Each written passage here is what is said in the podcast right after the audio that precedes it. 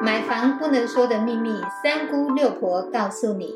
大家好，我是三姑，超爱问。我是六婆蒋光光。买房一百问第七十八问：验屋时也要看公社吗？还是只要验自己的家？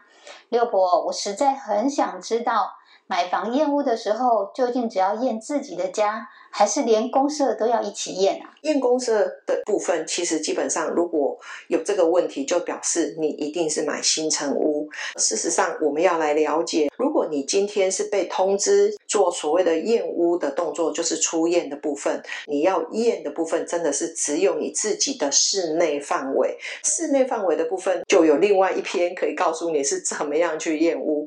你要验屋的时候呢，你自己家里面我一定是水电、瓦斯、电信是不是都接通了？在这个时候，我们再去做出验会比较好，因为你的水跟电如果没有接通的话，那么你今天要验的部分水，它是不是在每个出水口都有水？电要每一个插座都有电，所以不能所谓的临时电、临时用水就叫你来验屋，这样子是不 OK 的。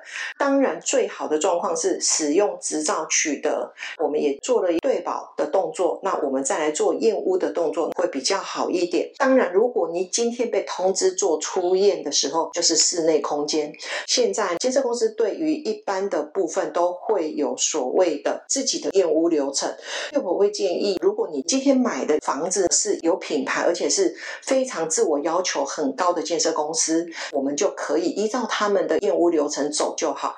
但是如果你今天买的房子只是地点很好，你也很担心这家建设公司都没有很好的口碑，你就必须。考虑要不要去选择来找验屋公司，这个部分六婆就不多说，因为找验屋公司也不一定会让你很放心。接下来我们要来讲公共设施是谁要来验收，就是大楼它的住进率超过二分之一，或者是销售过户完成呢，已经超过了三分之二，这个时候就可以成立管委会。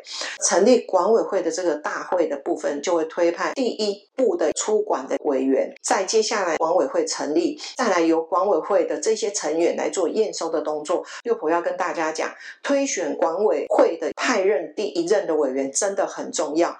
如果第一次验屋的时候，六婆还会再建议你去看看你自己购买的停车位，比如说你的停车的位置跟你的机车位，因为有时候平面的时候跟整个完工之后的车位有可能会不一样。不要因为觉得说啊不用了麻烦，然后到时候你去停的时候又有一些问题出来。所以在验屋的时候，除了看看你室内的空间之外，你的机车位跟你的停车位还是去看一下会比较放心哦。有都听懂了吗？不管是验自己的家，或者是验公社，其实都是一门大学问哦。谢谢六婆详细的解说。谢谢您的收听。如果你对收听的内容有不了解的地方，欢迎在下面留言，六婆讲光光将会为您解答哦。我们下回见，拜拜，拜拜。